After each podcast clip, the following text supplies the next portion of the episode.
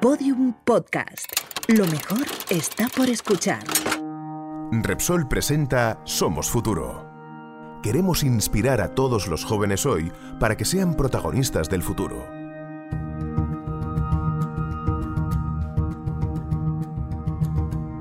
Hola.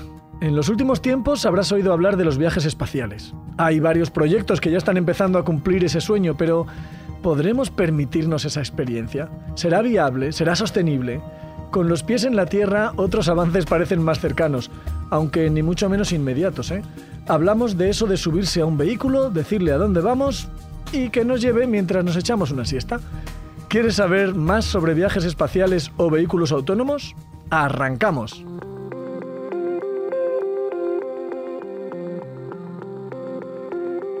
El otro día descubrí que un amigo ha dejado de aparcar. Y eso que para ir a su trabajo no tiene más remedio que coger el coche, ¿eh? Pero cuando llega, sencillamente se pone cerca de la plaza libre y el coche aparca solo. ¿Cómo es eso posible? Todos hemos visto coches sin conductor o trenes que viajan solos. No hablo de películas de ciencia ficción, esto ya está pasando a nuestro alrededor. ¿O no sabías que en los autobuses que transportaron a los atletas de Tokio no había nadie al volante? Escuchamos a Dr. Fisión, arquitecto de software y divulgador científico. Efectivamente, en los Juegos Olímpicos celebrados este 2021 había autobuses autónomos dentro de la Villa Olímpica y con plenas garantías, porque la clave no está tanto en el trayecto, sino en la reacción a los imprevistos, en la seguridad. Ingenieros y científicos llevan años investigando para dotar a nuestros coches de inteligencia artificial, y no solo para que conduzcan solos, sino para que además tomen decisiones frente a imprevistos. Cuando todos los coches sean autónomos, prácticamente no habrá accidentes. La idea del vehículo autónomo ha sido una constante en la literatura o en el cine de ciencia ficción, pero poco a poco se está haciendo realidad. En Houston, por ejemplo, puedes pedir una pizza a domicilio y te la mandan en un vehículo autónomo. Meten tu dirección en su GPS y cuando llega a tu casa aquella especie de triciclo, tu pizza de pepperoni está todavía caliente.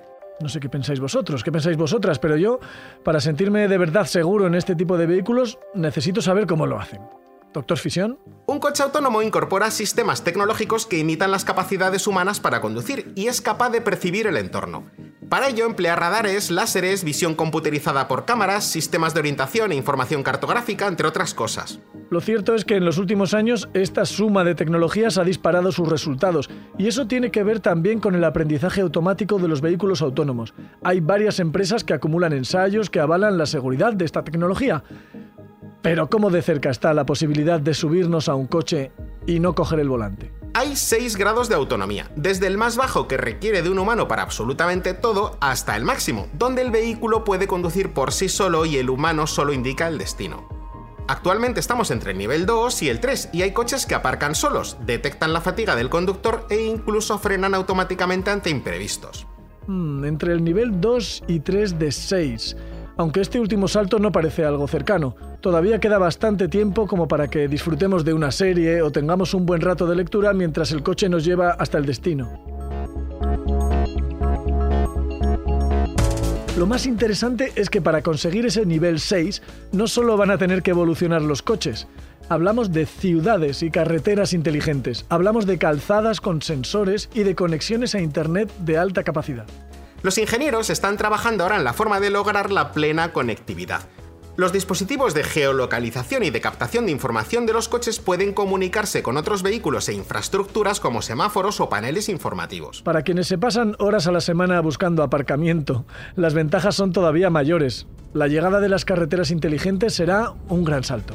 Eso permitirá un futuro sin atascos en las ciudades conectadas, ya que los coches autónomos sabrán cuánto tiempo queda para que un semáforo se ponga en rojo o cuántas plazas quedan libres en la calle a la que queremos ir en el centro de la ciudad y la seguridad será mucho, mucho mayor. Lo más alucinante de los vehículos autónomos del futuro, tal y como los imaginamos, es que gracias a su tecnología lograremos el objetivo de cero accidentes. Nos moveremos de forma más segura porque ya no dependeremos de los reflejos limitados de las personas. Un conductor humano en plenas facultades puede registrar un estímulo en 200 milisegundos, en el mejor de los casos, más luego lo que tarda en reaccionar. Los últimos sistemas de comunicación 5G, que son los que usa el coche autónomo para interactuar con la carretera, tienen una capacidad de reacción de 15 milisegundos. Así que cuando el vehículo detecta un riesgo o peligro para el conductor, activa mucho más rápidamente los dispositivos de seguridad de lo que lo haría un humano. Uy, ¿qué es eso que suena? Bueno, me voy volando que un dron me va a traer un paquete. Ahora que miro el cielo recuerdo lo que os había prometido al inicio del episodio, porque quizá tú también hayas mirado al cielo y te hayas preguntado, ¿alguna vez podré viajar al espacio? Atento, atenta, porque eso de los viajes espaciales está dando pasos de gigante en los últimos años. Para poder llegar a otro planeta con los recursos humanos y materiales necesarios para establecer allí una colonia y asegurar la vida, necesitaríamos lanzar cohetes súper pesados, capaces de transportar a cientos de personas y miles de kilos. Son enormes cohetes de más de 50 metros de altura que van acoplados a naves nodriza que podrán contar con hasta 40 motores, lo que les permitirá transportar la nave hasta el espacio y regresar de vuelta a Tierra de forma segura. Escuchamos a Javier Santaolalla, físico, ingeniero, doctor en física de partículas y divulgador científico. Este tipo de cohetes, esta suerte de lanzaderas del espacio, se encontrarán instaladas también en el planeta de destino, lo que permitirá a las mismas naves regresar desde los planetas de nuevo a casa. Eso sí, si viajamos a Marte, como tiene menos gravedad que la Tierra, los cohetes no necesitarían ser tan potentes, pues eso que nos ahorramos. Pero, ¿y si no nos queremos quedar en Marte? ¿Y si queremos llegar a otros sistemas solares? ¿Te imaginas tomar una nave espacial e ir a visitar Próxima Centauri, la estrella más cercana a nuestro sistema solar? Próxima Centauri está a 4,2 años luz, así que no parece un destino con el que soñar para el próximo verano. Pero, ¿existe alguna fórmula para viajar lo suficientemente rápido? Aun suponiendo que decides invertir mucho, mucho tiempo en tus vacaciones para visitar otro sistema solar, tendrás que gestionar una gran cantidad de combustible. Científicas y científicos ya trabajan en resolver este problema con la antimateria. Nos lo explica Javier Santaolalla. La antimateria está compuesta por antipartículas. Por ejemplo, en la materia existen los electrones, esas partículas minúsculas responsables de conducir la electricidad. Pues en la antimateria esas mismas partículas se llaman positrones y en vez de estar cargados negativamente, lo están con carga positiva. Así de sencillo. Javier lo ve como algo sencillo, pero ¿lo es tanto? Esa energía surge cuando interaccionan materia y antimateria. ¿Qué sucede? Cuando la antimateria entra en contacto con la materia se produce una reacción denominada aniquilación, que su nombre da miedo, ¿verdad? Pues esta reacción desprende mucha energía en forma de piones, que son partículas subatómicas de corta vida, cuya energía se podría utilizar como propulsión. Piones y antimateria.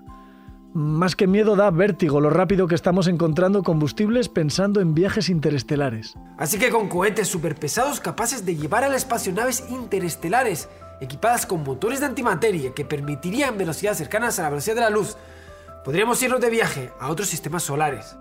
Estos avances sí que nos hacen soñar con las estrellas. Eso sí, aún nos van a hacer falta un montón de químicos, físicos e ingenieros para llevar a cabo este sueño.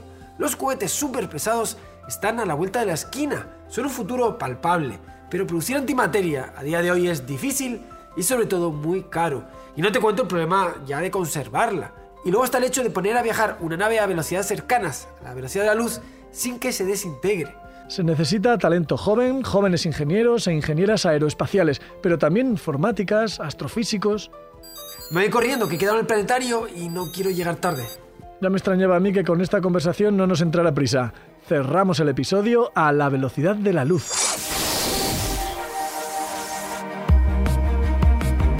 ¿Viajaremos al espacio sin ser astronautas? ¿Viajaremos sin coger el volante mientras vemos una serie? De momento puedes hacerlo escuchando esta serie de podcast. Descubre más contenidos y los vídeos de Somos Futuro. Nosotros te esperamos en el siguiente episodio. Si conoces a alguien en edad de decidir qué estudiar, pásale este podcast. Queremos inspirar a todos los jóvenes hoy para que sean protagonistas del futuro. No te pierdas cada semana un nuevo episodio de la serie Somos Futuro.